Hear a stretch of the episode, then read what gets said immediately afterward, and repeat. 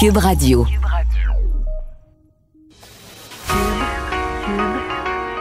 Radio.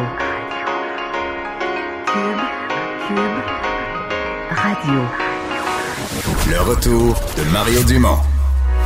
Deux heures d'info. De 15 à 17. Il provoque et remet en question. Il démystifie le vrai du faux. Mario Dumont et Vincent Dessureau. Le retour de Mario Dumont. Bonjour tout le monde, bon après-midi, bon vendredi, la fin de la semaine pour ceux qui travaillent encore.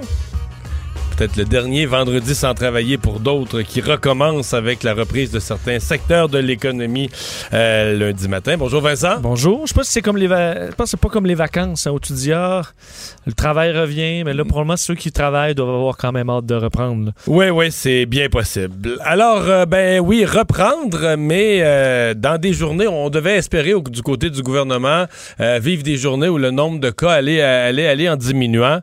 Et c'est pas le portrait qu'on a aujourd'hui. Les chiffres sont infiniment compliqués. Tout le monde s'ostine sur la méthode.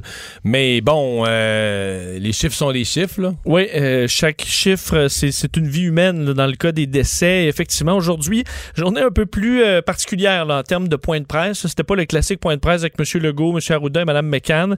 On savait qu'ils prenaient une pause, mais aujourd'hui, c'était un seul point de presse qui était prévu originalement à 11h, mais qui a été déplacé à 13h de M. Arruda et son adjoint, Dr. Yves Jalbert, euh, qui euh, était donc là pour présenter le nouveau plan de dépistage massif au Québec. Je vais vous l'expliquer dans quelques instants, mais Mais parce que euh, normalement, je je pensais qu'il allait faire comme M. Legault, donner simplement le bilan au début. Là. Mais là, le bilan, il a donné avec une explication complexe un chiffre au début sur le nombre de décès, pour finir par dire que pour la journée du 1er mai, il n'y aurait pas un vrai chiffre du 1er mai.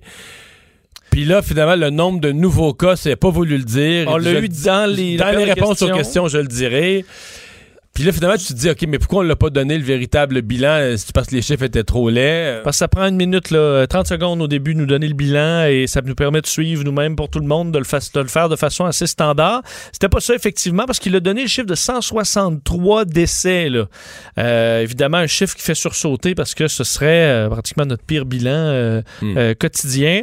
Mais il explique que c'est en raison de la fin du mois, là, on a donc euh, des, euh, des données qu'on appelle, on dit à chaque fin de mois, on va nous donner des données validées pour le mois et que donc on ajoute là-dedans des décès qui proviennent du même du début du mois dans d'avril. un cas oublié du 3 avril, mais tout ça. Mais pour le reste, pour l'essentiel, ce sont des cas là, depuis, mettons, le 25 avril ou à peu près, là, les, la dernière semaine. Puis là, ben, c'est toujours comme ça, non? Je veux dire, la- le nombre de cas qu'on nous donne chaque jour, c'est pas les cas du dernier 24 heures. C'est les cas qui ont été confirmés dans le dernier 24 heures, mais le décès peut remonter à 2, 3, 4, 5 jours. On nous avait déjà expliqué ça. Mais là, on nous dit... Là, on dit la fin du mois, c'est particulier quand même parce qu'il y a une révision, là, une validation des données. Euh, il ne faut pas interpréter ça comme vraiment euh, une augmentation drastique, alors que dans les moyennes, on est toujours autour de c'est parce que t'as- 85 décès. ça non plus, ça. Ben, parce que y a, dans les neuf derniers jours, il y a eu 900 cas. Moi, ça m'arrive j'arrive à 100 cas par jour et non pas à 85, mais peu importe. Tu tu peux pas annoncer 133 décès, de le- 163 décès, pardon, puis essayer de le minimiser en disant, ben là, il y, en a, il y en a qui datent du 25, du 24, du 26. J'ai pas aimé ça, mais je peux te dire une chose. La, messe quotidienne du docteur Arruda et de M. Legault, j'ai juste mentionné sur Twitter la règle de 3, que 163, c'est un gros, c'est beaucoup de décès, puis que ça nous placerait, par exemple, euh, si tu le fais la règle de 3, ça nous place dans ce qui ont été les pires journées de l'Espagne et de l'Italie. Donc des pays qui ont connu des, des- des périodes difficiles, puis qui ont présenté des gros chiffres. Puis probablement que dans les... Si tu prends la pire journée, je pense en Espagne, c'était 960. Probablement qu'il y avait du backlog aujourd'hui. Cette journée-là en Espagne, la journée qu'ils ont publié 960, qui était leur pire journée, il y avait probablement quelques cas qui dataient de 3-4 jours aussi. Et sur les réseaux sociaux, c'est interdit de dire ça. C'est interdit de dire quoi que ce soit qui pourrait laisser entendre qu'au Québec, ça va pas bien. Euh, Des gens très critiques face à tes, euh, Euh, il faut tes- pas rien- commentaires. faut pas, non. Parce que le le- docteur Arruda l'a expliqué, là, c'est pas des vrais morts. Là. Oui, ben c'est des, des- vrais décès. Mais euh, non, c'est- mais c'est ça que les gens nous répondent. C'est- Docteur Arruda l'a expliqué, là, que c'est des, des morts répartis partout dans le mois, puis ça veut rien dire. là. Parce que, euh, je- admettons qu'on pourrait nous dire, OK, ben, les décès, c'est sûr que les gens décèdent euh, souvent, même de quelques semaines après avoir contracté la maladie, là, ou du moins plusieurs jours. Alors, on va regarder les cas. Les nouveaux cas. Mais les nouveaux cas, et ça a été long avant qu'on nous le dise, c'est venu vraiment loin dans le point de presse, en fait, dans la période de questions, 1110 cas.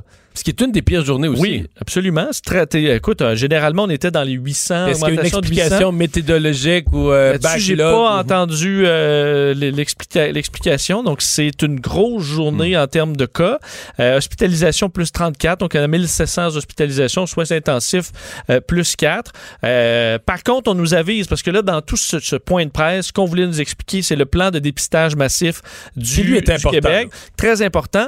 D'ailleurs, ce qui, ce qui a amené M. Arruda à nous avertir que euh, les chiffres vont monter. Parce que plus on fait de tests, ben, plus on va en trouver et que le nombre de cas par jour risque de bondir la semaine prochaine et qu'il ne faudra pas interpréter ça comme étant un échec du déconfinement. Euh, alors, il était, bon, euh, je vous le disais avec monsieur, avec Dr Yves qui nous ont présenté cette augmentation massive du nombre de tests. D'ailleurs, je vous fais entendre un extrait du Dr Arruda là-dessus. Maintenant, pour accompagner le déconfinement graduel, on met en place un nouveau plan de diagnostic très agressif qui a débuté ce matin à Montréal, notamment euh, sur la, euh, la partie nord-est de, de Montréal. On va beaucoup augmenter la quantité de tests qui est effectuée chaque jour. On va monter la puissance à partir d'aujourd'hui. Puis on a un objectif de faire 14 000 tests d'ici euh, à la fin de la semaine prochaine et de maintenir ce flot-là au courant des prochaines semaines. Alors, 14 000 tests par jour. Présentement, on est autour de 6 000. Euh, on, va, on va diviser cette nouvelle capacité de tests-là en trois, disons, euh, euh, trois groupes. 7 000 tests pour le milieu de la santé. Là. Alors, tout ce qui touche les gens dans les hôpitaux, les CHSLD, tester le personnel, tester les patients. 6 000 tests pour la population en général, mais qui a des symptômes.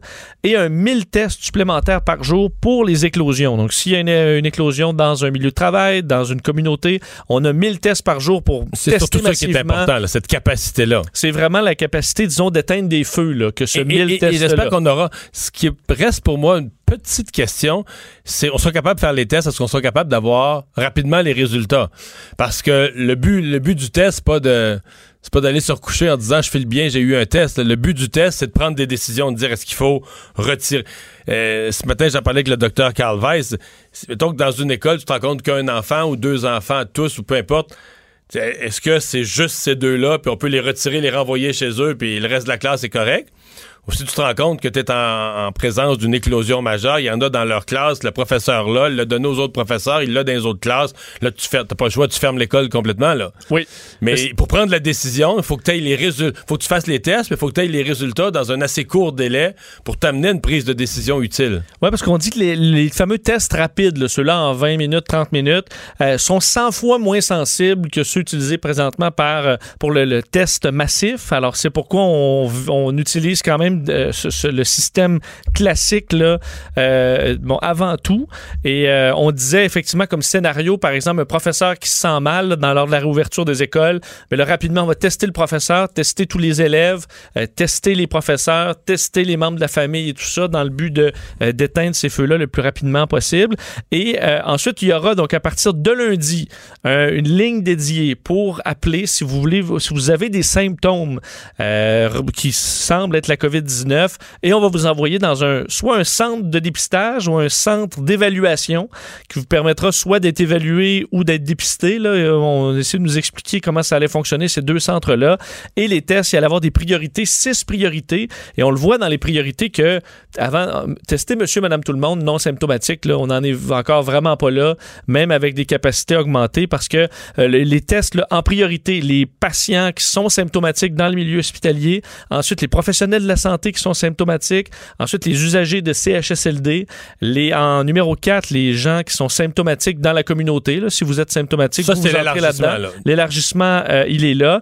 Euh, les premiers répondants euh, et ensuite les contacts, des cas confirmés. Donc, le plus loin dans les priorités, c'est si toi, tu l'attrapes, Mario, et qu'on retrouve tes contacts. Ben là, on va faire l'enquête. On va me rencontrer, on va dire avec qui tu as travaillé, euh, qui est dans ta famille, euh, etc. Les personnes avec qui tu aurais pu être en contact, et là, eux, on va aller les tester. Mais ça, c'est la dernière priorité. Donc, imaginez-vous, avant d'aller à monsieur, loin. madame, tout le monde, on est encore à- quand même assez Ouais. loin. Euh, vous faire entendre, M. Arruda, en terminant sur la prévalence dans la population, parce qu'on le sait, on ne sait pas présentement combien dans la population euh, de gens ont eu la COVID-19. D'ailleurs, selon certaines recherches, là, on disait qu'à Montréal euh, et, euh, et au Québec, il y aurait probablement plusieurs fois le, nombre qu'on a sur les chiffres, peut-être même 10 à 12 fois plus de personnes qui ont réellement eu la COVID-19 que de gens qui ont été testés positifs. Et à ça, M. Arruda euh, amène quelques chiffres, je vous le fais entendre. Mais on pense que la prévalence au Québec, est à peu près autour de 3 maximum. hein. Il y en a, on parlait à un moment donné de 10, etc. Mais quand on regarde les autres pays, les études sérobiologiques qui ont été faites ailleurs, plus avancées, on pense plus qu'on est autour de 3, maximum 5 Bon, alors 3, maximum 5% dépendamment d'où on se trouve au Québec. Alors, euh, l'immunité collective, là, où on parle de 60, 70, 80 Non, on est, on est, euh, on est même ça. pas proche. là. Ouais. Euh, parlons maintenant de M. Trudeau, qui lui. mais là, il se passe quelque chose d'un peu particulier en passant, parce que tous les médias du Canada ont comme une espèce d'entente avec les, avec les gouvernements pour dire, ben regarde, là, il y a- on présente vos points de presse en direct parce qu'ils sont, euh, sont importants. Le public a besoin d'être informé, rassuré, de comprendre les décisions. Mais là, c'est comme si M. Trudeau, lui, là, il prend le, il prend son point de presse pour de la COVID, puis là, ben aujourd'hui, euh, il fait une autre annonce gouvernementale, euh, fait parler des députés, des ministres, toutes sortes de monde. C'est comme si euh, il prend les ondes, là. Il a, il a le droit aux ondes, il prend les ondes, puis il parle pas de la COVID. En fait, dans ses réponses aux questions des journalistes, il y en a eu quelques-unes sur la crise, mais son annonce portait sur complètement autre chose, les armes à feu. Oui, c'était sur les armes à feu à presque 100 là. Effectivement, on a parlé un peu de la COVID dans les, la période de questions, mais pas répondre, donner de réponse euh, qui, Puis là, qui les mène à de- députés, les ministres racontaient leur vie. Christopher Freeland, son, envan- son enfance avec son père euh, qui chassait l'ours euh, pour, les, pour protéger sa famille. Ouais. oui, ben Monsieur Trudeau lui-même là, parlait de son cette journée lors du massacre de Polytechnique là, où il était pas très loin, euh, étudiait pas très loin à Montréal. Donc évidemment, euh, oui Polytechnique et oui d'autres drames qu'ont vécu le, le- le- le- qu'a vécu le Canada, mais aussi plus récemment le drame en Nouvelle-Écosse qui amène le gouvernement de Justin Trudeau à interdire euh, les armes d'assaut de type militaire. Euh, je vous fais entendre cette annonce du Premier ministre. Aujourd'hui, nous fermons le marché des armes d'assaut de type militaire au Canada. Nous interdisons 1500 modèles et variantes de ce type d'armes à feu par voie réglementaire. Ces armes n'ont été conçues qu'à une seule et unique fin, tuer le plus grand nombre de personnes le plus rapidement possible. Elles n'ont aucune utilité et elles n'ont pas leur place au Canada. Il expliquait, M. Trudeau, que euh, bon, plusieurs Canadiens ont des armes euh, légalement, le font en toute sécurité, mais qu'on n'a pas besoin d'un AR-15 pour abattre un cerf. C'est l'exemple qu'a donné euh, le premier ministre. Il y aura donc interdiction de vendre, acheter, transporter, importer des, des, armes à feu de ce genre. Tu, tu comprends que dans la liste que tu viens de faire, il n'y a pas exporté. Et j'en déduis, puis la question est venue qu'il sera permis aux propriétaires d'armes de les vendre euh, à l'étranger. Parce qu'ici au Canada, tu n'as plus le droit de le vendre, puis personne n'a le droit d'en avoir. Bon. Je sais bien pas dans quel pays on pourrait trouver des acheteurs, là. Euh, eff- effectivement, il y a peut-être certains, certains débouchés pour euh, quelques personnes, parce qu'il y aura une amnistie de deux ans là, euh, pour les propriétaires d'armes pour s'ajuster à cette, euh, à cette, euh, à cette euh, loi et une compensation juste promise par le, le- le gouvernement pour euh, ceux qui auront... Ça, il y a un peu de flou là, sur la compensation juste. là. je voyais des débats sur les réseaux sociaux après, des propriétaires d'armes qui semblaient inquiets. Et euh, effectivement, on verra le, détail. Alors que du côté du Bloc québécois, bon, on saluait euh, cette, euh, cette décision aujourd'hui, disant que le Bloc, autant que le Québec, qui demandait ça depuis longtemps, on dit on interdit enfin les armes d'assaut qui ont arraché tant de vies et sont conçues pour tuer des humains. C'est ce que disait Yves-François Blanchette, partageant une vidéo de Peter McKay, quand même des favoris de, la, de la- course au Parti conservateur, qui lui a publié une vidéo dénonçant cette décision de Justin Trudeau, qu'il voit comme une reprise là, d'un événement tragique au Canada, celui en Nouvelle-Écosse, pour des fins euh, d'agenda politique. Je vous fais entendre euh, le, le bout en français de cette euh, vidéo de Peter McKay. Il faut renforcer de sécurité à la frontière et arrêter les armes illégales de rentrer au pays. Il faut aussi se concentrer sur les criminels et les gangs de roues et non pas punir des citoyens honnêtes. Hmm. Bon. De façon générale, euh, j'ai la même sensibilité que lui. Je trouve que M. Trudeau, c'est très proche des événements en Nouvelle-Écosse. Là qui, de la récupération d'une tragédie, euh, de nommer des tragédies comme étant des leçons qu'on a apprises, mais on est à quelques jours des événements en Nouvelle-Écosse, je trouve ça un peu proche. Ceci dit, euh, sur le fond, c'est comme si Peter McKay répond pas à la question. Il nomme toute une série d'autres choses utiles à faire. Oui, il faut contrôler les frontières, les armes illégales aux frontières, c'est tout vrai. Mais est-ce qu'il pense quand même qu'il faut euh, maintenir en circulation des armes de guerre, des armes d'assaut? Euh, là-dessus, euh, sa position va devoir être expliquée. Effectivement.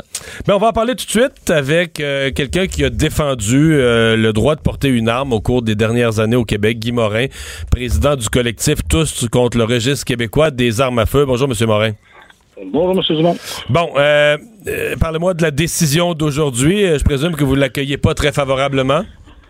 Ben, c'est certain que c'est pas favorable. Écoutez, on appelle ça un vol en plein jour. Là. C'est sûr qu'on sait pas les détails. On sait pas les détails qu'il va avoir dans les prochains mois. Mais présentement, Justin Trudeau, en l'espace de 24 heures, vient de voler pour des millions de dollars des propriétaires qui avaient acheté des biens de façon légale avec tous les papiers nécessaires. Là. Donc euh, là, à partir de maintenant, euh, on se retrouve avec des biens qu'on a acquis qui ne valent plus rien. Ouais, sauf, euh, sauf pour les ventes aux États-Unis. C'est un peu ça l'option qu'ils vous laisse. Ouais, mais des ventes aux États-Unis, je vois pas quel Américain qui voudrait acheter des armes usagées ben, canadiennes. un gars dans... Ben, il y a peut-être un gars dans une boîte de pick-up qui manifeste pour le déconfinement, puis il y en a juste un dans une main, et l'autre main libre. Il pourrait être acheteur, non? C'est tellement compliqué exporter puis importer des armes à feu. C'est, je, je pense que ouais, je comprends. Euh, bon, euh, donc la compensation du gouvernement, vous en doutez là, ou la juste compensation? Ben, on s'en doute. Regardez, euh, juste hier, on a vu qu'on est déjà 250 milliards de trous avec l'histoire du COVID-19. Euh, puis là, on va faire encore des chèques pour cette situation-là, euh, pour quelque chose encore qui est complètement cosmétique, euh, parce que dans le fond, ça règle absolument rien. La, violence armée, c'est faite avec des armes importées des États-Unis de façon illégale, pas par des armes achetées légalement par des, hmm. citoyens canadiens. Et au niveau des AR-15, ben écoutez, les, fameux AR-15, je parle pas des variantes, mais vraiment les AR-15, il n'y a jamais eu de problème avec ça. Au Canada, il était déjà restreint. Donc, difficile, plus difficile à obtenir. On peut juste les utiliser d'un chantier, puis il n'y en avait pas de problème. Alors, pourquoi qu'on n'a simplement pas dit, garder les variables qui sont présentement dans le non restreint, on pourrait les envoyer dans le restreint, puis on réglerait le problème. Hmm. Non, on a décidé d'y aller sur la totale. Mais il reste que pour... Vous, vous êtes un spécialiste des armes. Moi, je connais rien là-dedans, OK? Mais je veux dire, je suis quand même assez intelligent pour savoir qu'est-ce que c'est qu'une arme de guerre. Les armes qui sont réservées aux soldats, qui sont fabriquées, qui ont été inventées pour aller à la guerre. Puis, je pense qu'on est une gang qu'on sait pas ce que vous faites avec ça. Les, les, possesseurs de ça. Tu, voyons, tu te promènes dans la société, tu fais ton épicerie, tu t'occupes de tes affaires. Tu fais, tu fais qu'un gun de, guerre, c'est ça. Puis moi, puis j'étais un de vos alliés là, quand on disait que le registre était inutile, c'est de la paperasse inutile. Mais sur la possession, dans une société euh, ordinaire où, moi, si je veux devenir un soldat, là, je vais comprendre qu'on m'équipe pour le travail pour lequel je suis mobilisé. Mais si je suis un simple citoyen, un petit bonhomme qui travaille à son bureau, puis tout ça, je vois pas ce que je fais avec ça. Ben, premièrement, on voit très bien que, comme plusieurs, vous, euh, faites partie de ceux qui, euh, qui se sont fait dire des choses et qui les croient, mais dans le fond, c'est des armes semi-automatiques qui ressemblent à des armes militaires, mais ce ne sont pas des armes militaires. Les armes militaires sont beaucoup plus sont, sont faites de, façon beaucoup plus robuste avec euh, un sélecteur pour les mettre en mode automatique. On est loin de ça. C'est des armes automatiques, excusez, semi-automatiques. Euh, comme à peu près toutes les autres armes qui existent pour la chasse qui sont semi-automatiques, mais qui ont des crosses de bois, qui n'ont pas l'air d'armes militaires. C'est simplement ça. Mais avec ces armes-là, présentement, la majorité des gens qui détenaient ça, c'était des tireurs sportifs qui en faisaient du tir sportif dans des tirs, dans des clubs de tir, des compétitions, de, du longue distance, des choses comme ça. C'était pas des criminels, c'était pas des soirs en puissance. Ah, ça, j'en suis convaincu. Ça, j'en suis convaincu. Je, je me demande juste, euh, est-ce que le gouvernement répond pas à, à quelque chose de réel, c'est-à-dire à une majorité de la population. Je crois que c'est- ça reste une petite minorité qui pratique ce sport-là, puis je les respecte, puis je suis convaincu que la grande majorité sont, sont, sont du monde honnête, puis ont tout déclaré, puis ça, j'ai pas de doute là-dessus. C'est juste, tu dis, on... C'est-tu vraiment nécessaire, là? Tu as-tu vraiment ce besoin-là Ben, dans la société avec les dangers que ça représente? Parce que c'est quand même des armes, là. Ça a, été, ça a été dessiné pour des militaires, ça a été dessiné pour tuer le monde, puis le plus en le moins de temps possible. Là-dessus, M. Trudeau a raison, non? Ben, écoutez, je vais vous dire qu'il y a bien des armes de chasse qui ont des calibres beaucoup plus puissants que ces armes-là. Ouais. Euh, c'est simplement une question que c'est des armes semi-automatiques qui ressemblent à des militaires qui font peur. Et ce que Justin Trudeau a fait là, c'est simplement euh, faire un gros symbole. euh, parce que c'est les AR, c'est quelque chose qui, que tout le monde a peur. Mais, Mais il parle de va 1500 jamais faire modèles, là. il parle de Comment? 1500 modèles. Y a-tu vraiment 1500 modèles différents? de- Ben, écoutez, euh, c'est toutes des variantes. C'est, c'est toutes euh, des- là-dedans. Vous pouvez avoir un horaire de la même de la même marque. Le modèle est différent parce qu'il y a quelque chose de plus, il y a une couleur différente, etc. OK. Fait que c'est, c'est toutes des choses comme ça. OK. Mais écoutez, euh, si vraiment Justin Trudeau voudrait vraiment régler les choses, ben c'est pas la bonne méthode. Ça ne règle absolument rien. Moi, j'ai toujours dit une chose la journée que vous allez bannir toutes les armes semi-automatiques, ben on va peut-être se retrouver avec une série qui va se faire avec d'autres choses, comme une arme de chasse, un 12 à pompe, puis on va peut-être se rendre compte qu'en fin de compte, c'est pas mieux, puis c'est pas pire. Hmm. Vous avez l'impression qu'on fait ça pour l'image puis qu'il n'y a, pas de- qu'il y a pas de gain réel en termes de sécurité publique? Il n'y a absolument aucun gain réel parce qu'on s'attaque aux propriétaires, aux propriétaires honnêtes qui, ont, qui avaient tous les, les permis nécessaires, qui avaient les droits des posséder. On s'attaque pas aux criminels, on s'attaque pas à, l'importation des armes, des armes illégales aux États-Unis. Euh, on s'attaque pas à la santé mentale parce que si on voit comme le Nouveau-Brunswick, etc., c'est, c'est tous des gens qu'on aurait dû découvrir. Comme au Nouveau-Brunswick, encore là, on prend, on prend la, la cerise du Nouveau-Brunswick pour Là, vous parlez de la, Nouvelle-Écosse, là. la Nouvelle-Écosse, excusez, Ouais. pour déclencher ça. Mais en Nouvelle-Écosse, la personne n'avait même pas le droit de posséder des armes. Puis il y avait une On arme illégale puis pas de permis, c'est ça? On ne sait pas quelle arme qu'il y avait. Il y avait des chars, de, il y avait des chars en- en- comme des chars de police. Il y avait des habits habillés en police. Puis on va bannir les armes semi-automatiques à cause de ça. Ouais. Non, mais c'est parce que ça ne tient pas un bon coup. Hmm. C'est- C'est juste que si, vous, si on veut régler des choses, il faut prendre les bonnes options. Il faut, faut aller chercher, chercher exactement la source des problèmes. Nous, on est prêt à travailler là-dessus. On a toujours été prêt à travailler là-dessus. Mais on s'achante toujours sur le citoyen responsable et honnête qui, lui, a le droit de posséder ces armes-là légalement. Sur la, une des choses qui a été mentionnée à la conférence de presse, c'est la tendance à, l'augmentation du nombre de ces armes. Puis évidemment, on regarde les États-Unis. Je faisais des, des, farces tout en l'heure tantôt en parlant de- d'exportation, mais moi, euh, quand je regarde les images des États-Unis, des gars dans une boîte de pick-up avec euh, un AK-47 dans les mains, euh, je capote un peu. je me dis, j'ai l'impression que c'est des images qu'on voyait là, dans les pays en révolution dans les années 70. Puis là, c'est rendu aux, États-Unis. Puis il y a même des gens qui me disent à moi, qui suis plus à droite, là, non, ben, c'est ça la nouvelle droite aux États-Unis. Genre, moi, je pensais qu'être à droite, ça voulait dire euh, bien gouverner un pays, faire attention aux deniers publics, pas mettre les taxes trop hautes, pour pas décourager les petits entrepreneurs. Puis là, c'est rendu que la droite, c'est être, euh, avoir une face de fou avec un gun dans les mains. Puis, mais cette présence de, des, des armes d'assaut dans la rue, il n'y a pas quelque chose de dérangeant là-dedans, non? Ben, aux États-Unis, peut-être, mais au Canada, j'en vois pas. Au Canada, on voit pas ça. Vous avez raison, mais on veut pas que ça vienne au non plus. Canada, hein. Il y a personne qui se promène dans le pick-up avec des armes chargées puis qui veulent tirer partout, là. Il y a personne qui rentre au Parlement avec des armes sur eux autres, là. Ça n'existe pas au Canada. On n'est pas là. Mais on le veut pas non plus, là. Ben, on le veut pas. Même moi, je le veux pas. Mais c'est parce que là, pourquoi qu'on s'attaque aux personnes qui n'ont qui n'ont rien à voir avec les problèmes présentement? Vous pensez quoi que être, qui vont être les prochaines étapes? Ben, écoutez, on, va voir ce qu'ils vont faire. Présentement, euh, écoutez, euh, toutes les, ventes sont stoppées. Euh, on, ils vont arriver avec un projet de loi au niveau peut-être du rachat, au niveau d'un paquet de choses. Euh, peut-être qu'ils vont assouplir les choses. Je ne sais pas ce qu'ils vont faire. On n'a absolument aucune idée.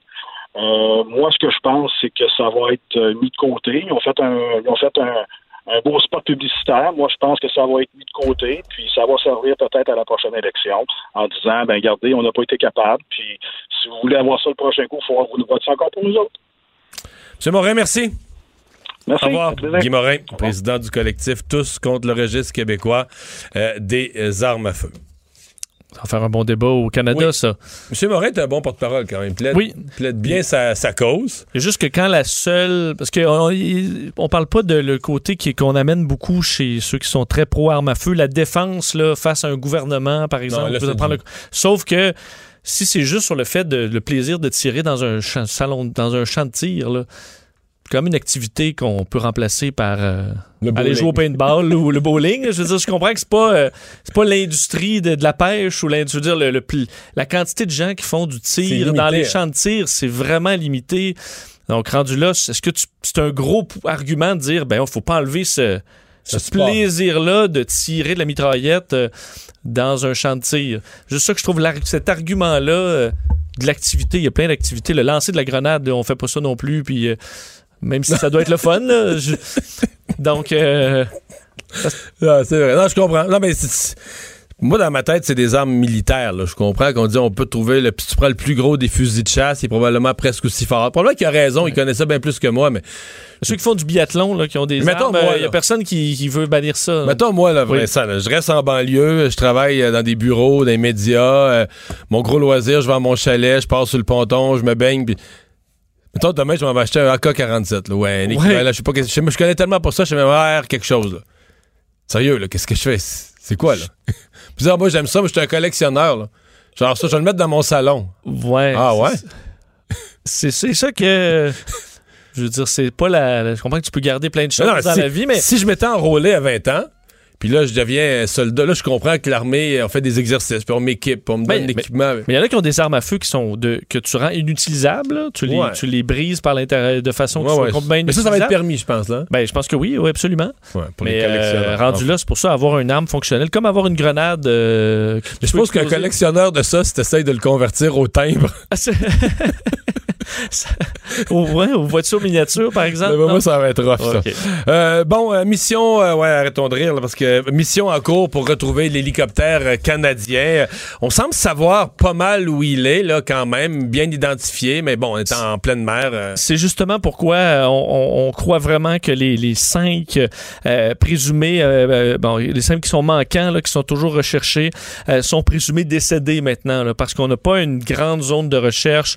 On a retrouvé, on sait, un corps, là, ce- celui euh, de, de Abigail Cobra, euh, qui euh, est décédé. Alors on soupçonne vraiment que les cinq autres sont décédés également, ce qui amène à un, cha- un changement au niveau de la mission qui passe de mission de sauvetage à mission de récupération maintenant.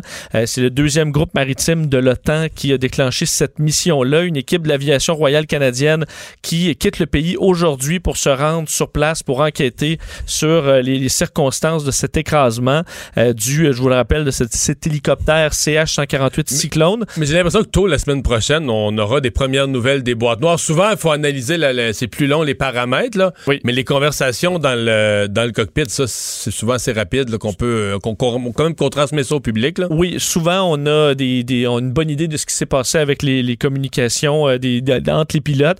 Donc, euh, et, et ces boîtes noires ont été retrouvées rapidement, sont rapatriées au Canada. Alors, on pourrait avoir certaines réponses euh, peut-être dans les prochains jours. Le NCSM Fredericton, là, le navire, ce- bon, où était basé l'hélicoptère euh, et euh, renvoyé présentement vers l'Italie, devrait accoster euh, demain. On imagine évidemment la, période très difficile pour ces marins qui ont perdu des collègues.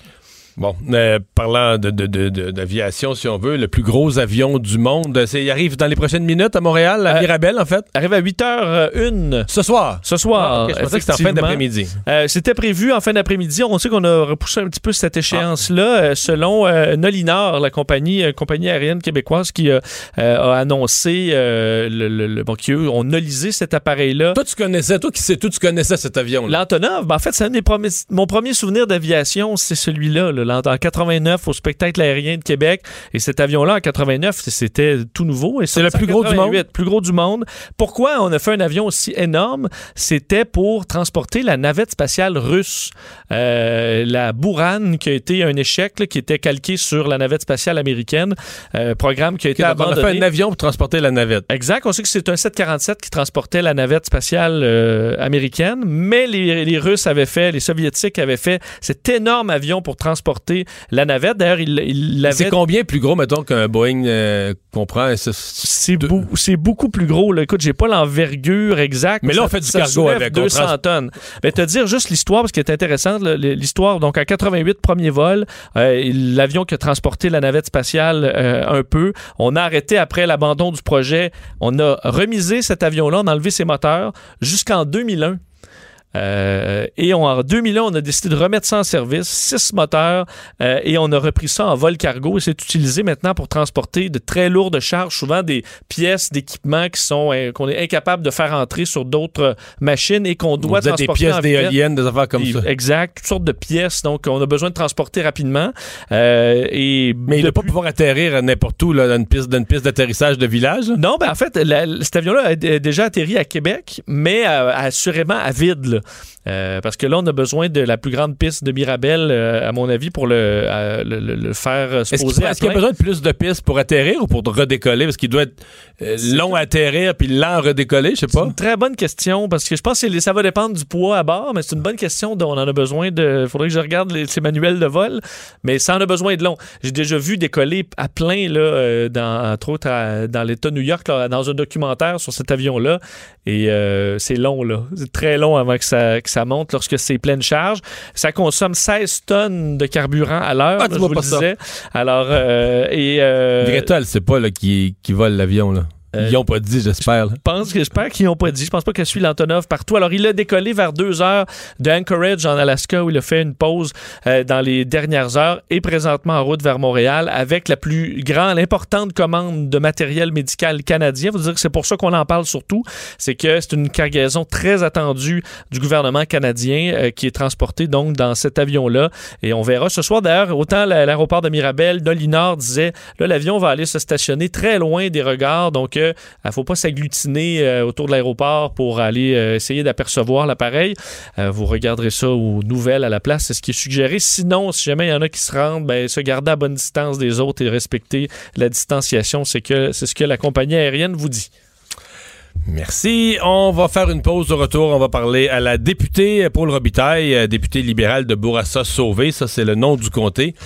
Mais c'est où ce comté-là? Ben, c'est largement Montréal-Nord, le quartier le plus chaud pour la COVID. Le retour de Mario Dumont. Joignez-vous à la discussion. Appelez ou textez. 187 Cube Radio. 1877 827 2346. Alors, euh, oui, pendant que le nombre de cas continue d'augmenter euh, au Québec et euh, c'est une journée particulièrement difficile aujourd'hui, il y a des secteurs là, où c'est particulier. Bon, l'île de Montréal en général et ce qu'on appelle le, coin chaud, mais depuis trois, quatre jours, on, a les yeux tournés vers le quartier de Montréal-Nord. on a d'ailleurs ce matin là, établi là-bas, entre Montréal-Nord et Rivière-des-Prairies, une nouvelle clinique de, de dépistage. Paul Robitaille, député libéral de Bourassa-Sauvé, c'est sa circonscription. Bonjour, Madame Robitaille. Oui, euh, bonjour Mario. Bon, euh, portrait général de ce que vous voyez. Vous êtes sur le terrain dans la circonscription. Euh, comment vous, vous voyez l'état des choses? Ben, vous savez que dans Montréal-Nord, il y a beaucoup de nos héros. Hein. Il y a beaucoup de nos anges gardiens qui vivent là, qui sont aux premières lignes, qui vont, qui travaillent dans les CHSLD, dans les résidences pour aînés, et ils font ça, ils ont fait ça, ils font ça au péril de leur vie souvent. Sont, il aurait peut-être pu être mieux protégés. Ils ont attrapé euh, la COVID et puis ils l'ont ramené chez eux. Puis Montréal-Nord, vous le savez comme moi, Mario, euh, c'est l'un des endroits les plus densément peuplés au monde, euh, pas, pardon, pas au monde, mais au Canada, un des endroits les plus densément peuplés au Canada. Et puis, et puis ben. Donc beaucoup de beaucoup d'habitations locatives, des appartements avec beaucoup beaucoup de monde, des familles nombreuses. Donc on, est plus collés les uns sur les autres, donc on augmente le risque. Exactement. Donc on a beau être diligent, puis moi je le vois là dans la rue, euh, les gens qui attendent à l'épicerie, qui respectent les distances, ils sont très diligents. Euh, et ben malgré tout, vous savez qu'on est dans un quatre et demi, puis on habite à 5, ben la distanciation des fois est difficile à est difficile à faire. Donc euh, il y a tout ça qui a fait que bon, on a vu ben, au début on, on, le voyait pas tout de suite dans les statistiques, mais là on a eu toute la crise des CHSLD, des résidences pour aînés. Et là, ça s'est envenu chez nous. Euh, autour du 9 avril, on a vu les statistiques. Là, en une semaine, ça a plus que doublé. Et là, sonnette d'alarme. Nous, euh, en tout cas, moi, j'ai commencé à alerter euh, les la santé publique, les organismes communautaires aussi. Et puis, bon, finalement... Vous dites 9 avril? Le 9 avril, oui, oui. Le 9 Donc, est-ce qu'il y a eu, oui, parce que là, ça me semble, pour nous, pour nous, ça fait comme une semaine que c'est un quartier chaud. Est-ce qu'il y a eu un délai à, à répondre ou à prendre conscience que de, de, ce qui est en train de se produire? Ben, oui, il y, a eu un délai. L'alarme a, été sonnée là euh, il y, a, y, a, au moins deux semaines. La clinique de euh, dépistage qu'on a ouverte ce matin, si on l'avait ouverte, je sais pas, mais quand vous avez sonné l'alarme, si on l'avait ouverte le 11 ou le 12 ou le 13 avril, après le 9, peut-être qu'on ben, aurait pu améliorer les choses? C'est sûr que c'est sûr qu'évidemment euh, ça aurait aidé là, euh, c'est évident. Mais bon, mieux vaut tard que jamais. Là, euh, on a une clinique à Rivière-des-Prairies sur la frontière hein, avec Montréal-Nord. C'est mhm. pas à Montréal-Nord, mais c'est toujours ça. Il y a de la place pour 40 rendez-vous de dépistage par jour pour les résidents de Montréal-Nord. Je pense qu'en tout, ils peuvent faire une centaine de tests, mais les places pour les résidents de Montréal-Nord, c'est peut-être une quarantaine c'est pas, c'est pas énorme, là. C'est pas énorme, c'est pas énorme. Mais écoutez, M. Arruda nous a annoncé des bonnes nouvelles aujourd'hui. Euh, ils veulent, ils veulent avoir un dépistage à 14 000 par jour euh, au Québec. Euh, donc, on espère nous à Montréal-Nord que bon, tout est sur la table. Alors, on espère que les choses vont évoluer et puis qu'on va avoir un centre de, dépistage au cœur de Montréal-Nord. Évidemment, évidemment, on a Rivière-des-Prairies, c'est très bien. Mais si on pouvait avoir quelque chose d'accessible à pied, quelque chose de symbolique Mario, euh, hmm. c'est sûr que ça donnerait un coup de main. Parce que, hum, tu sais, euh, dans le nord-est, là, Montréal-Nord, c'est un comté magnifique, puis j'ai beaucoup, beaucoup, beaucoup de chance de, de, le représenter, et je le représente avec tout mon cœur. Et puis, il y a des quartiers de Montréal-Nord qui sont magnifiques, et puis, euh, puis il y a le nord-est qui est magnifique aussi, mais il y a un problème de pauvreté. Et, ouais, parce qu'on a, on a peur de le nommer tantôt, comme vous avez dit, il y a nos gens de première ligne, nos, nos, gens, nos anges gardiens qui sont là on, va nommer les choses. Là, c'est pas massivement les médecins qui habitent à Montréal-Nord. Ce sont les préposés aux bénéficiaires, euh, puis beaucoup dans celles qui travaillaient dans le privé au plus bas salaire. C'est aussi ça la réalité, si on veut la nommer. quand on parle des gens qui acceptaient de, donner ces soins vaillamment à 13-14 piastres de euh, donner des soins à nos aînés, il y en a beaucoup à Montréal-Nord. C'est ça la, vérité. Donc des gens qui euh, vont veulent entrer sur le marché de l'emploi, veulent travailler, veulent gagner leur pain, mais prennent c'est ce qui arrive, euh, nouveaux arrivants, ben, on prend les derniers emplois que les autres veulent pas. C'est souvent ce qui est. Je sais que c'est peut-être délicat de nommer ça, mais ça me paraît être la vérité. Puis là, ben, se retrouve euh, travailler dans des CHSLD, puis on probablement été mal protégés au début, puis là, c'est eux qui étaient au front, puis c'est eux qui sont malades. Là. Ben oui, c'est ça. C'est sûr qu'il y a des médecins à Montréal-Nord. Non, il y en a quelques-uns, mais je veux dire, c'est... Ils habitent dans les beaux quartiers. Mais on parle du nord-est où les gens arrivent parce que, pourquoi le nord-est? Parce que les appartements sont moins chers. Alors, les gens qui arrivent au, euh, Canada, au Québec, ils vont s'installer là, euh, souvent. Hmm. Et là, le premier emploi, ils veulent être des, des citoyens à part entière. Ils veulent faire leur part. Alors, les premiers emplois, c'est quoi? C'est préposé aux bénéficiaires. Hmm. Alors, ils vont travailler dans les CHSLD, dans les résidences pour aînés. Vous l'avez bien expliqué. Et là, ben, qu'est-ce que vous voulez? Ben, s'ils n'ont pas la protection qu'il faut, ben, ils l'attrapent euh, et, euh, et c'est extrêmement triste. Là. Cette semaine, j'ai rencontré une dame, elle était aux soins intensifs. Elle a été, elle venait de sortir des soins intensifs, elle était chez elle, dans son demi-sous-sol, et euh, elle, parlait de sa job, puis elle voulait retourner travailler là. Et, euh, et c'est des gens qui ont énormément de cœur. Et, euh, et, et, ils ont tout mon respect, Mario. Et, euh, et, et, là, ils sont inquiets, évidemment. Mais je pense que le dépistage, c'est excellent. C'est le nerf de la guerre, le dépistage. Et si on dépiste, ben, on peut protéger nos plus vulnérables. Parce que une autre chose aussi dans le quartier, dans le quartier du Nord-Est en particulier, mais à Montréal-Nord aussi en général, on a des personnes vulnérables qui ont de l'asthme, qui ont du diabète, qui ont donc qui, quand ils vont attraper la COVID, là, euh, ça sera pas. Ça va mal euh, tourner potentiellement. Ils vont passer un mauvais quart d'heure. Là. Hmm. Alors, il y a déjà des décès. Un homme de 40 ans, Mario, euh, qui a décédé un préposé aux bénéficiaires. Euh, que j'ai bon j'ai rencontré la dame qui, qui m'a parlé de lui euh, et euh, donc ça arrive là et c'est pas juste des, des 70 ans et plus là. Donc Vous avez tenu à distribuer des masques dans la circonscription? Oui. Hmm. Vous preniez pas un risque parce que vous distribuiez des masques, mais vous en portiez pas vous-même. puis Ben, les gens étaient en dedans de deux mètres. Les gens qui ont vu les images à la télé, plusieurs ont dit ben voyons, elle fait un beau geste, mais après je pas par l'exemple. ben, vous savez, Mario, vous avez été en politique comme moi. Hein? On baisse la garde cinq minutes, puis qu'est-ce que les gens retiennent? Ben, c'est le, le, moment où on était fatigué, on a baissé la garde. Euh, c'est c'est vrai. Il faut toujours Ouais. porter son masque et, et, et, et suivre les consignes. Et, euh, et, et- et évidemment, euh, j'ai gardé mes distances, mais vous avez raison. Euh, dans ce sens-là, il faut toujours être vigilant. Et euh, écoutez, euh, même quelqu'un comme moi, hein, qui, mais on est fatigué des fois. On n'est pas parfait, les politiciens. Des fois, on fait des, des fois on est fatigué, des fois on baisse la garde. Ben puis c'est ça qui arrive. Donc, je me suis fait rappeler sévèrement et et, et, et j'entends. OK. Il y a juste moi qui Hmm. était parfait, puis ils m'ont mis dehors.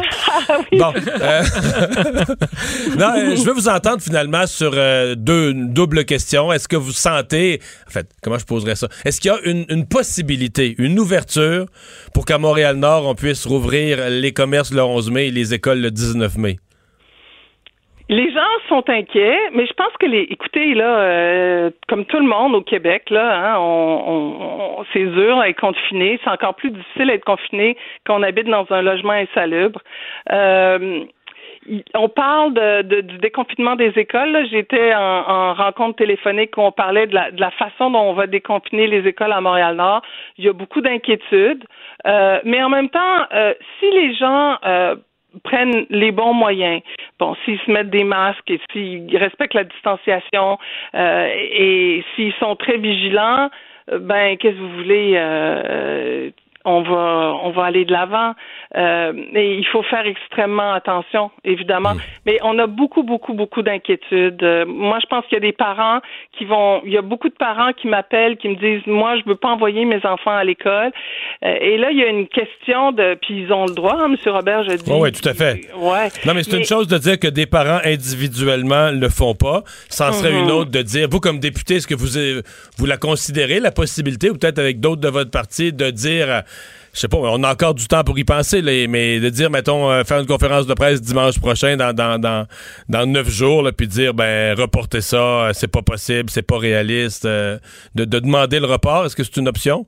Mais moi, je pense qu'il faut regarder ça de près. Et ce qui me réjouit, c'est que durant le week-end, là, euh, en tout cas, durant les prochains jours, il va y avoir euh, un échantillonnage qui va se faire dans mon comté pour essayer de, de voir un peu euh, c'est quoi la situation là. Hein? Euh, est-ce que euh, qui est infecté? Essayer de savoir où est-ce qu'on s'en va avec ça pour avoir une idée. Donc c'est pour ça que nous, on dit que le dépistage, c'est le nerf de la guerre, c'est fondamental. Le plus on dépiste, le plus on voit c'est quoi la situation sur le terrain. Parce que Montréal-Nord, là, euh, il y a beaucoup de gens qui travaillent dans le domaine de la santé. C'était juste ceux qui pouvaient se faire dépister jusqu'à maintenant. Et le virus, là, Mario, il n'y a pas de GPS. Hein, il Non. peut aller partout. hein. il n'est pas juste à Montréal-Nord. Donc, avec Alors, plus de euh, tests, on aura probablement un meilleur portrait de la situation. Euh, Paul Robitaille, merci beaucoup. Merci beaucoup de nous avoir parlé. La Un députée plaisir. libérale de Bourassa Sauvé, c'est elle qui représente les gens de Montréal-Nord à l'Assemblée nationale. On fait une pause, on va parler au retour de cette stratégie de test avec une experte. Est-ce que c'est la bonne façon de faire? Le retour de Mario Dumont, l'analyste politique le plus connu au Québec. Cube Radio. Autrement dit. Alors Vincent, stratégie de test présentée tout à l'heure par le docteur euh, Arruda. Oui, avec une augmentation importante. On en avait parlé hier, mais là, on l'a expliqué euh, plus en détail. Là, les, les- de passer de 6 000 à 14 000 tests par jour qui seront séparés. Là, 7 000 pour les, euh, les hôpitaux, euh, centres euh, des, des CHSLD, 6 000 pour la population qui a des symptômes et 1 000 pour atteindre des feux. là. donc, aller là où il y a des éclosions. On va en discuter tout de suite avec Nima Machouf, épidémiologiste à la clinique médecine urbaine du quartier latin. Bonjour. Bonjour, Monsieur Dumont. Euh, première réaction, est-ce que le Québec fait la bonne chose? Oui, moi, ça me rassure. Euh, ça me rassure parce que le déconfinement, le plan du déconfinement semble être bien sous surveillance. Il nous avait dit que ça va être fait sur mesure et de manière euh, très réfléchie. Le dépistage massif devait faire partie de ce plan et moi, ça me rassure de voir qu'ils ont complètement embarqué là-dedans. Donc, pour vous, là, les six groupes de population avec comme quatrième là, les, la population en général qui présente des symptômes, le mille tests qu'on se garde pour euh, des, des, des, cas d'urgence, tout ça, ça répond à la définition d'une stratégie de dépistage massif. Là. Pour vous, ça, ça correspond à la définition. Oui, et euh, ils vont dépister donc beaucoup plus qu'avant et surtout, ils vont faire du dépistage autour des contacts des personnes positives. Ça, c'est très important quand on, quand on veut euh, arrêter la, la chaîne de transmission lors d'un déconfinement. Et le septième groupe, c'était des échantillonnages chez des personnes asymptomatiques dans la population en général, de Mais manière ça, Pour l'instant, on semble pas avoir assez de tests pour ça. En tout cas, sinon très peu, là. hein? Mais ça fait partie des, des, des sept groupes qu'ils allaient utiliser à tester. Ouais, c'est le Et, dernier. euh, on- oui, c'est le dernier. Mais il, le, il, il se prépare à partir de, cette, de la semaine prochaine. Le déconfinement, le premier déconfinement est fait pour le 11 mai. Alors, euh, on va être déjà préparé. On va déjà, avant le 11 mai, on va avoir des données sur, euh, sur un, un peu plus euh, juste sur la réelle euh, épidémie au Québec et dans différentes régions. Et ils vont, il nous, il nous l'a dit encore une fois, si on n'est pas prêt, on va pas ouvrir les écoles. Si on n'est pas prêt, on va pas faire le déconfinement. Et euh, ça peut se faire de manière euh, très différente à travers les régions du Québec. Cette notion de si on n'est pas prêt, on va le reporter, elle s'est surtout appliquée à Montréal. C'est quand on a utilisé ces expressions-là. euh, oui, ça pourrait s'appliquer à une autre région, il y aurait une nouvelle éclosion, mais jusqu'à maintenant, dans la, la discussion publique de la dernière semaine, on l'a surtout appliqué aux craintes euh, entourant la situation à Montréal.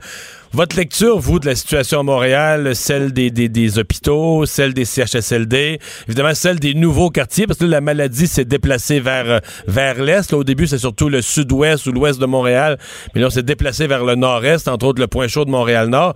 Comment vous voyez Montréal là-dedans et, les possibilités de déconfiner à Montréal? Oui. Euh, le Québec est prêt, mais Montréal n'est pas prêt. Montréal et ses régions euh, n'est pas prêt. Ailleurs au Québec, ils n'ont pas besoin, ils ils sont pas obligés d'attendre que Montréal soit prêt pour déconfiner. Et chaque région euh, peut faire de l'ouverture de manière très euh, sous surveillance et de manière euh, programmée euh, bah, pour eux. Mais Montréal, la grande région de Montréal n'est vraiment pas prête. Si on a une éclosion dans un centre euh, euh, pour personnes âgées, il y a des personnes âgées qui sont dans ce centre qui sont atteintes et qui sont visées, mais il y a aussi tout le personnel de ces centres-là qui sont aussi à risque. Et donc, quand on fait des, quand ils font des, des, des tests auprès des personnels et ils rencontrent, ils voient qu'il y a beaucoup de personnel aussi qui sont infectés, à ce moment-là, il faut penser, maintenant qu'on va faire du retraçage, il faut penser à tous les gens qui entourent ce personnel-là. Je j'ai pas j'ai pas euh, de chiffres, j'ai pas les données pour retracer comment l'infection s'est introduite à Montréal-Nord. Mais si c'est à travers le personnel qui travaille dans les centres pour aînés euh, qu'elle s'est introduite, c'est ben, ça veut dire qu'on hein? n'a pas assez. Ouais, Ouais. ça- si c'est vrai, ça veut dire qu'on n'a pas porté assez attention à ces, à- au personnel euh, pour le retraçage des cas et c'était une erreur. Dites- Il faudrait surtout pas la, répéter, la Ouais. répéter. Vous dites le, le déconfinement est prêt dans les autres régions, il n'est pas prêt à Montréal. Bon, le gouvernement a, a mis, que ce soit l'école ou les commerces, le gouvernement a, a placé Montréal une semaine plus tard.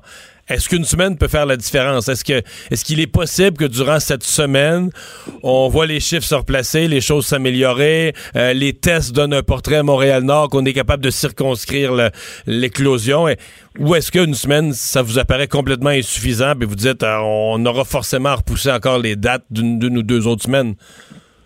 À mon avis, c'est insuffisant et on va devoir repousser. Mais c'est très bien de commencer la réflexion dès maintenant pour voir, parce que ça, pour le déconfinement, on va avoir besoin d'une population engagée là-dedans et qui a bien compris les principes, qui sait comment faire. Donc, nous, population, on doit, on, on doit faire un travail sur, sur nous-mêmes pour les pour cette nouvelle façon de vivre en société. Donc, c'est très bien de faire la réflexion.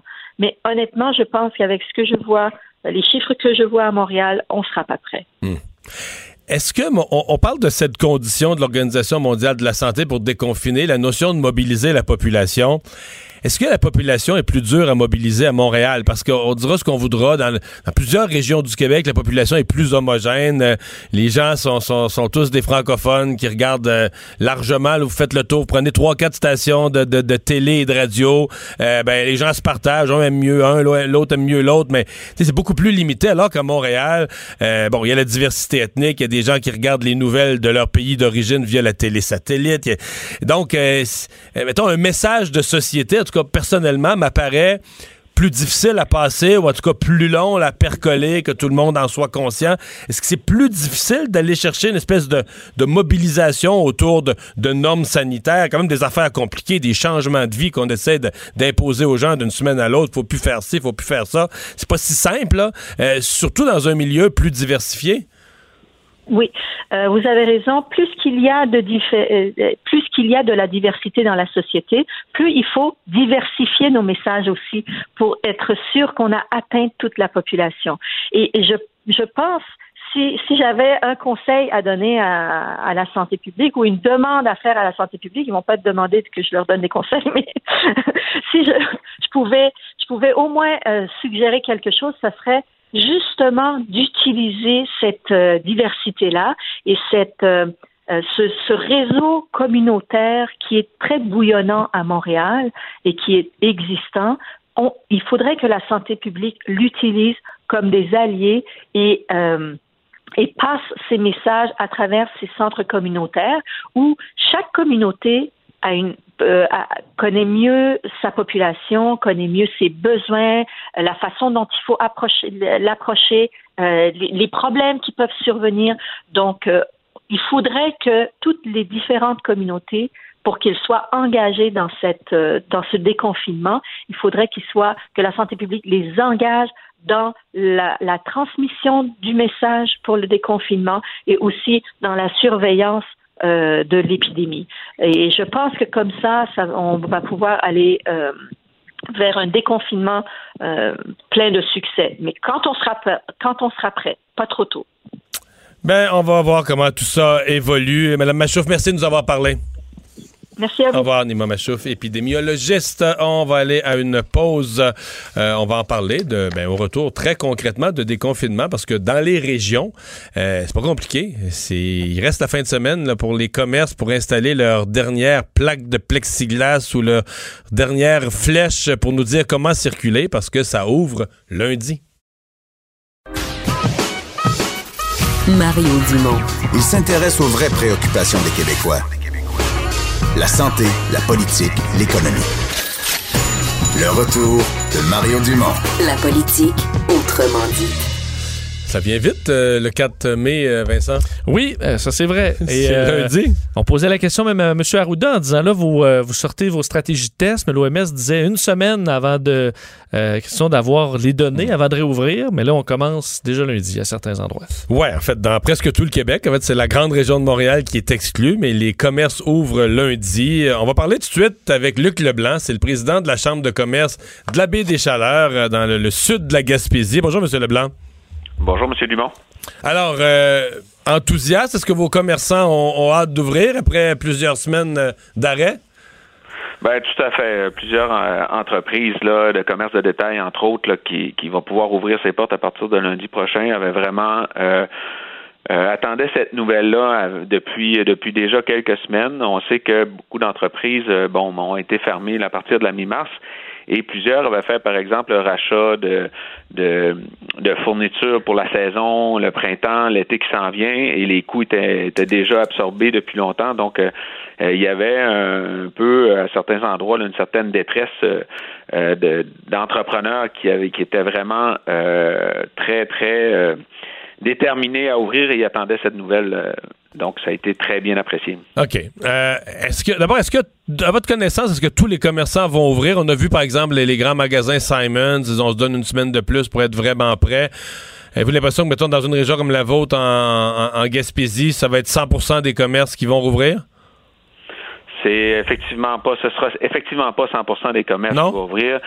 Euh, ben écoutez, euh, c'est certain que les commerces qui ont été identifiés vont probablement tous ouvrir euh, pour la plupart. Euh, euh, par contre, comme tous les Québécois le savent, quand on fait, on vient faire un, tour en Gaspésie en période estivale, il y a beaucoup de restaurants, il y a beaucoup d'attractions. Eux, ils n'ont pas le feu vert là. là on n'a pas le feu vert, donc c'est certain qu'ils ouvriront pas et euh, toute l'industrie touristique, en fait, qui, un peu pendant la période hivernale, est, en, sommeil. C'est beaucoup d'entreprises qui sont saisonnières et attendent, un peu comme qu'on l'a vu euh, la semaine passée, un peu un déconfinement, une idée de déconfinement euh, progressif et d'ouverture des, des commerces. Et présentement, ça, on l'a pas. Puis c'est quand même une partie importante de notre industrie On va revenir sur le tourisme après, mais juste sur ceux qui ouvrent lundi.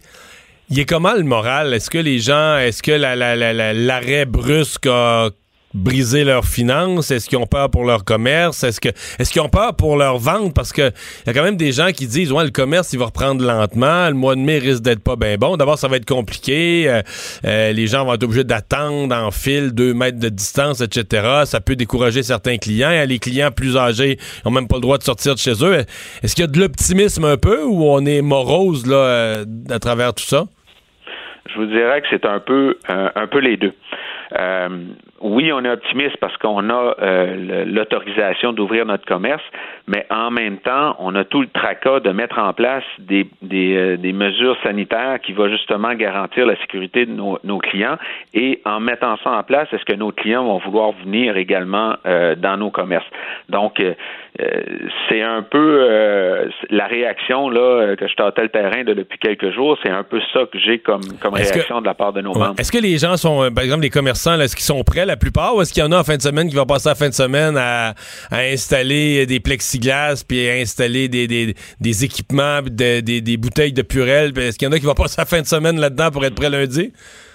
J'en doute pas qu'il y en a qui vont continuer à passer la fin de semaine là-dedans pour se préparer, mais il y a quand même bon nombre d'entreprises qui ont déjà euh, mis en place ou euh, sont au point de terminer là, euh, la mise en place de leurs moyens de, de, de protection là, au niveau de leur mm. clientèle. Bon, parlons-en du, également. Parlons-en du tourisme. Vous êtes dans une des plus belles régions du, du Québec, mais le tourisme, il est important. Puis la saison est pas extrêmement longue là, dans le cas de la, de la Gaspésie. Euh, est-ce que les gens sont quand même confiants qu'il y a eu... Je vous pose une triple question. Est-ce que les gens sont confiants qu'il y a une saison? Est-ce qu'ils pensent que ça va être du vrai tourisme? Est-ce que les hôtels euh, vont pouvoir être ouverts? Ça va-tu être gérable? S'il faut, faut à toutes les nuits, là, à chaque nuitée, euh, désinfecter de fond en comble une chambre, je veux dire, c'est toute une job. Et troisièmement, est-ce que, est-ce que les, les, Gaspésiens ont le goût d'accueillir des Montréalais? si les éclosions continuent à être aussi fortes à Montréal, euh, est-ce qu'on en, est qu'on en veut des Montréalais en Gaspésie? Trois bonnes questions. Ouais. Euh, donc, euh, est-ce qu'on est confiant d'avoir une saison touristique? Je pense que, que oui, pour la plupart. dans l'industrie touristique, il y a différents types de commerces. Si on parle, par exemple, de commerce euh, ou d'entreprise d'aventure. Euh, j'ai en tête euh, la pêche au saumon, qui est un endroit paradisiaque dans les chaleurs pour pêcher le saumon sur des rivières qui sont majestueuses où la distanciation sociale est quand même facile. ou faire des excursions de kayak de mer. le, plein air, ça peut marcher. Mais encore là, si je vais faire du kayak dans Baie des Chaleurs, je vais faire du kayak à Carleton, ça me prend un hébergement, là? Ça vous prend un hébergement. Ça prend des restaurants? ça vous prend des restaurants ouverts. Donc, ces, ces types de commerces-là euh, ont, ont, présentement beaucoup plus de, de, de, de crainte à savoir comment ça va se dérouler la saison touristique. Et euh, je reviens tout à l'heure à ce que je disais, d'avoir un peu de prévisibilité au niveau euh, de ce qui va se passer dans le domaine touristique. Parce que présentement, on est un peu dans le néant. On entend les gens nous dire au niveau du, de la ministre Prou, euh, il s'en vient quelque chose, il s'en vient quelque chose. Mais c'est certain qu'il va y avoir un changement d'habitude drastique à, à, avoir dans, dans la restauration. Si on regarde ce qui se fait un peu à l'extérieur du Canada, dans des endroits où ils commencent un peu à, sortir, ben euh, ils ont enlevé 50% des tables dans les restaurants. Donc, si j'enlève 50% des tables, mon chiffre d'affaires va en manger euh, une partie. Oui, puis euh, en Gaspésie, pour avoir fait le tour quelquefois, il y a beaucoup de petits restos. Tu enlèves la moitié des tables, il reste il restera bien sympathique, tout petit, chaleureux, mais tu enlèves la moitié des tables, il reste 22 places. Là. Et tout à fait. Puis on a déjà des, des, restaurants qui ont décidé de complètement pas rouvrir et fermer leurs portes et euh, c'est fini. Donc. Euh, sur la dernière question, le goût de voir des Montréalais? Ben. moi, je vais vous parler. Si, je- si j'y vais personnellement, Ouais, moi, je vous dis que j'ai le goût de voir les Montréalais. Euh, je suis président de, de la Chambre de commerce, mais je, je je suis également impliqué dans une entreprise euh, touristique. Donc, euh, oui, on, on a on a le goût là, de, de voir les, euh, les Montréalais et l'ensemble des Québécois. Et je pense que c'est surtout euh, cette clientèle-là qu'on va voir au cours de, de l'été prochain, si, si bien entendu vous daignez vous déplacer jusqu'en Gaspésie pour venir nous voir, manger du homard, manger du crabe et faire différentes activités. Et bien entendu, tout le monde va devoir s'habituer à la nouvelle réalité euh, de, distanciation sociale, de garder notre deux mètres, d'avoir des masques. Je pense qu'on on en voit de plus en plus lorsqu'on se déplace. Euh, ça va être une réalité. Euh, mais je pense que nos, les gens de la Gaspésie, nos entreprises, on veut vous voir. On, vous aime, puis on veut vous voir en Gaspésie l'été prochain. On veut voir les Montréalais, mais on espère que la- le, le virus va avoir euh, diminué d'ici là. Et merci d'avoir été là. Bonne chance. Luc Leblanc. Merci à vous. Au revoir, président de la Chambre de commerce de la Baie des Chaleurs. On s'arrête. Normand Lester au retour. Le retour de Mario Dumont. Pour nous rejoindre en studio, Studio à commercial cube.radio. Appelez ou textez 187 Cube Radio. 1877 827 2346. Revue de l'actualité internationale de la semaine avec euh, Normand Lester. Bonjour, Normand. Bonjour. Alors, euh, Trump qui tente de, de- de détourner l'attention vers la Chine, là. hein? Oui, parce que son rôle de stand-up comique quotidien, là, euh, ça n'a pas du tout fonctionné. Ça s'est révélé désastreux. Et selon là, tous les, il y a eu au moins quatre euh, sondages euh, récents là euh, qui ont montré que les gens perdaient confiance en lui. Donc ses intentions de vote sont à la baisse. C'est un des seuls le- leaders, un des seuls leaders du monde parce que les crises comme ça généralement amènent les populations naturellement à se, à se rallier derrière le leader. Je, je regarde les sondages en Europe ici, un peu partout, c'est ce qui se produit là. Ben oui, mais lui, il dit des choses tellement aberrantes. Tu te rappelles, la semaine passée, on en a parlé, il recommandait aux gens de boire du désinfectant pour se protéger du coronavirus. Mais là, donc, euh, il dit, ben là, c'est pas moi. Donc, il accuse, bien sûr, l'Organisation mondiale de la santé et la Chine aussi d'être responsable de, euh, la crise. Il menace même, là, d'engager des poursuites contre Pékin. Il a demandé, et, et ça, c'est cocasse, il y a deux jours, il a demandé au service de renseignement américain de lui fournir des preuves comme quoi le virus a été développé sciemment là, dans un laboratoire de Wuhan en Chine, puis il a fait ça au même moment où il y avait un rapport conjoint des 17 agences de renseignement des États-Unis qui déclarait que le C'est impossible, c'est impossible qu'il ait été développé en laboratoire. c'est ça que c'était d'origine naturelle. Mais qu'est-ce que tu veux? Il dit n'importe quoi et n'importe comment. Et la preuve, c'est qu'il est revenu en- en- dans une entrevue avec l'agence Reuters où il a déclaré que les Chinois voulaient absolument le faire battre aux prochaines élections et que la pandémie faisait partie des moyens qu'ils engageaient contre lui. Donc, il faut, euh, il faut vraiment. Mais qu'est-ce que tu veux faire? Mais, mais moi, ce qui me choque et ce qui me déprime, c'est que malgré tout ça, il reste plus que 40% des Ouais. Américains qui, sont, qui lui sont favorables. Sauf que là, les sondages incroyable. commencent à être vraiment inquiétants pour lui. Là.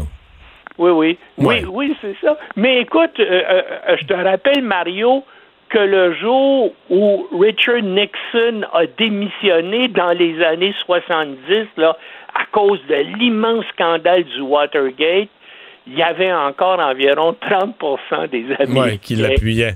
Bon, euh, la- l'adversaire de M. Trump, Joe Biden, qui lui a dû se débattre au cours des 48 dernières heures euh, à propos d'allégations d'une ancienne euh, collaboratrice. Écoute, puis d'ailleurs, ce matin même, hein, ça c'est donc dans un commu- communiqué qui a diffusé ce matin, là, Joe Biden dément formellement les affirmations d'une de ses anciennes assistantes selon lesquelles il l'avait agressée sexuellement en 1993 alors qu'il était euh, sénateur. il l'aurait tassé contre un mur pour mettre sa main entre ses jambes. Dans l'entrevue avec MSNBC ce matin, c'était vraiment bizarre, Biden a répété quatre fois, je dis sans équivoque, que cela n'est jamais arrivé, n'est jamais arrivé, ce n'est pas arrivé, ce n'est jamais arrivé. Il voulait vraiment qu'on comprenne euh, euh, ce qu'il raconte. Il a ajouté que les femmes devaient être traitées avec dignité et avec respect et que lorsqu'elles faisaient des accusations, elles devaient être entendues. Mais, il a dit bien sûr, leurs allégations devraient faire l'objet d'une enquête et d'un examen approprié. Euh, puis il a dit, ben je ne sais pas pourquoi après 27, 27 ans que tout ça euh, euh, est, soulevé. Effectivement, hein, il y a prescription aux États-Unis après 27 ans pour les crimes sexuels. Mais en tout cas, ça ne peut que lui nuire, bien sûr, pour les élections présidentielles. Et moi, ça ne me surprendrait pas qu'il y ait des organisations pro-Trump qui ça me surprendrait pas jusqu'à ce matin, mais surprise, devine quoi?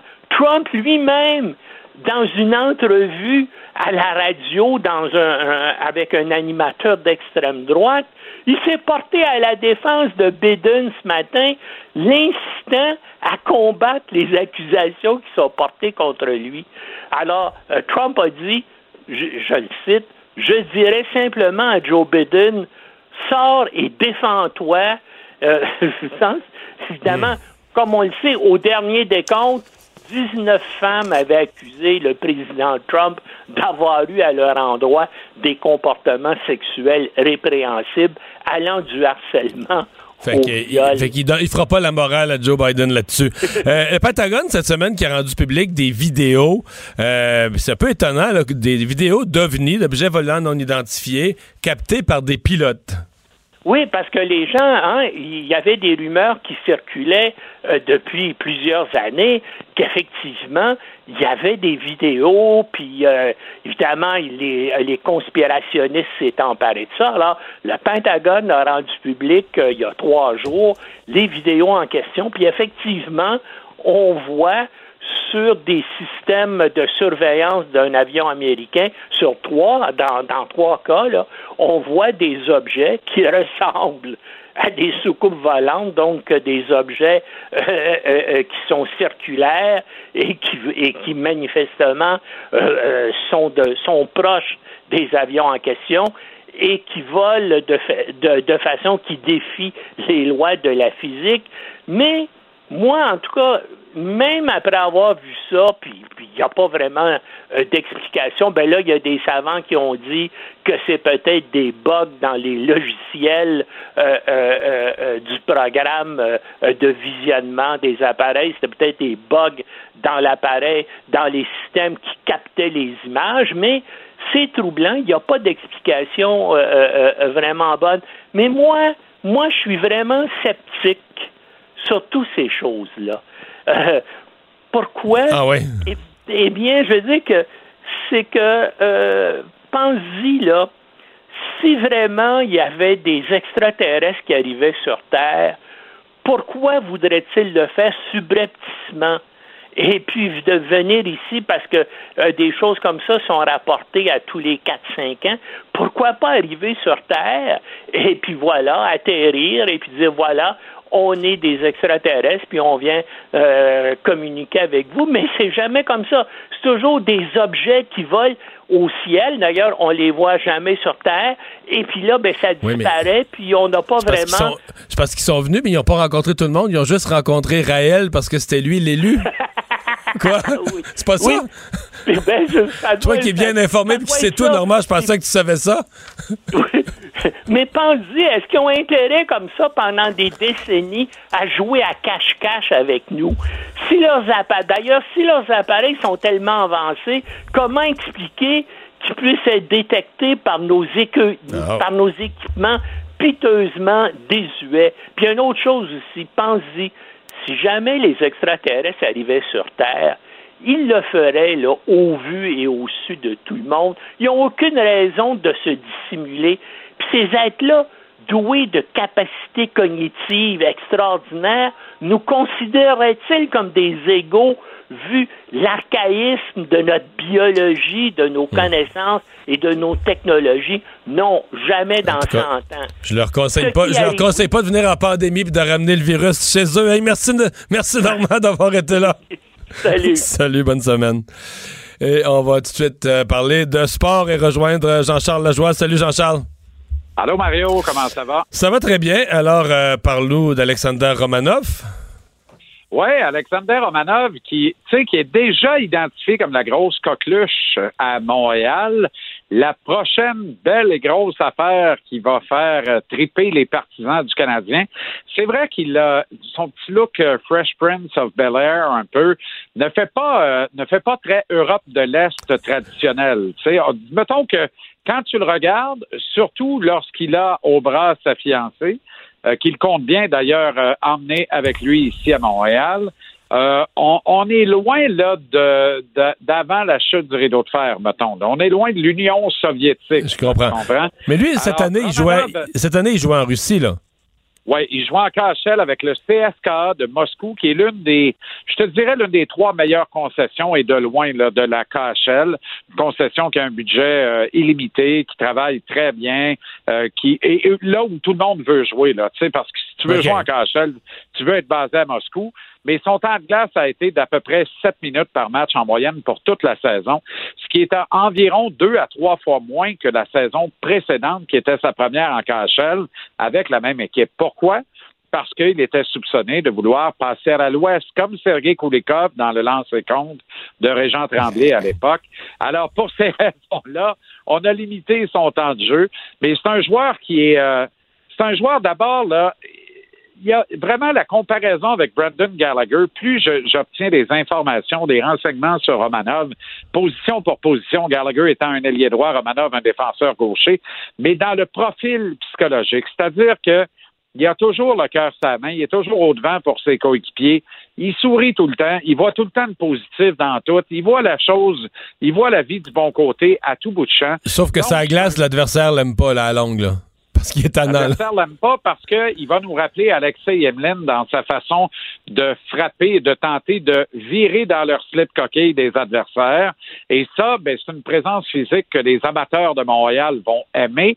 Mais en plus, contrairement à Yemlin, il y a un meilleur upside offensif. Donc, son rapport offensif en possession de la rondelle est meilleur que celui d'Alexei Yemlin. Donc, c'est un défenseur qui pourrait connaître une meilleure carrière qu'Yemlin dans la Ligue nationale, ce qui est pas banal. Est-ce qu'il peut être un numéro 3 d'une brigade à son mieux, au mieux de sa carrière? Je pense que oui. Je pense que c'est raisonnable de le penser, de le croire ainsi. Tu le vois dans une paire. Tu le vois dans une paire avec qui? ben là, pour commencer, s'il doit commencer sa carrière dans la Ligue nationale l'an prochain, il va être en lutte pour le poste de sixième ou septième défenseur. Il va se retrouver sur une troisième paire de défense avec Kel Fleury. Voilà pourquoi moi je pense que Romanov, ne, ça serait pas trop une saison à dominer dans la Ligue américaine et à, et à recevoir les, les enseignements de Joël Bouchard pendant une année. Il faudrait que le Canadien ait les moyens d'avoir Romanov dans la Ligue américaine l'an prochain pour qu'il puisse faire le saut dans un top 4 dès la saison suivante. Bon, on parle encore de scénario de reprise dans la Ligue nationale, là. Ouais, à chaque jour, on, en- on, on défait le casse-tête, on essaie d'en reconstruire un nouveau. Et là, Larry C'est-tu des, Brooks, des est scénarios crédibles ou c'est de la bouillie? Ben, en fait, c'est crédible à partir du moment où on comprend que Gary Bettman euh, suit la trace de l'argent. Gary Bettman n'a pas les moyens de perdre comme d'autres ligues. Personne n'a les moyens de perdre de l'argent, Mario, on le sait. Là. Mais il y a des ligues qui sont mieux nanties financièrement, qui ont un rein plus solide que la Ligue nationale de hockey, qui reluquaient les 5 milliards de revenus cette année. Dans les faits, on est bien loin de ça. On parle de pertes estimées entre 500 millions et 1 milliard de dollars cette saison, ce qui représente à peu près 25% des recettes globales de la Ligue. Alors ça, ça affecte directement le portefeuille des joueurs et des propriétaires. La pression est forte sur Batman pour revenir au jeu coûte que coûte, pour au moins sauver les droits de télédiffusion et les commandites. Mais ça, là, tu sais, euh, quel va être l'intérêt des gens? Déjà, là, les échos de l'Association des joueurs pas beaucoup de membres de cette association-là qui sont intéressés à un retour au jeu, Mario, dans les circonstances actuelles. Tout le monde, surtout dans la perspective d'être éloigné de sa famille. Et c'est là où Larry Brooks, ce matin, a jeté un pavé dans la mare. Ça, c'est le columniste du New York Post, affecté aux affaires de hockey euh, pour ce tabloïd new-yorkais, qui a dit, là, le, le scénario à quatre villes, à huis clos, avec les joueurs en cabané, loin de leur famille, dans les hôtels, ça ne tient plus la route. On va jouer dans les 31 marchés de la Ligue nationale à la reprise des activités au détour de l'été. Et là, ça a été vivement démenti presque instantanément par la Ligue nationale et par l'Association des joueurs. Et là, finalement, on ne le sait plus. ben, tellement que Larry Brooks s'est rétracté un peu plus tard dans la matinée d'aujourd'hui. Alors, mais tu sais, on le sait pas. Tout le monde roule un peu à l'aveugle. Et tu- si les scientifiques ils vont à l'aveugle, Mario, imagine, Imagine le hockey, ouais. quand on arrive dans le sport et l'entertainment, On le sait plus. est le dernier rempart, bien que tellement nécessaire pour le moral des troupes. Hey, merci Jean-Charles, bonne fin de semaine. Bon week-end. Mario, à lundi. Alors, résumé rapide, Vincent. de- Je te dis en nouvelle de dernière heure que la- l'armée canadienne euh, a confirmé que a fait le décès de tous les membres d'équipage euh, de, cette, de son Donc, ils hélicoptère. les ont Cyclone. dans la carcasse, ou- Non, mais on confirmait avoir trouvé entre autres des, euh, euh, des, des débris, euh, des morceaux de corps humain. Alors euh, malheureusement, ça se termine tragiquement. Merci Vincent, on vous dit à la semaine prochaine.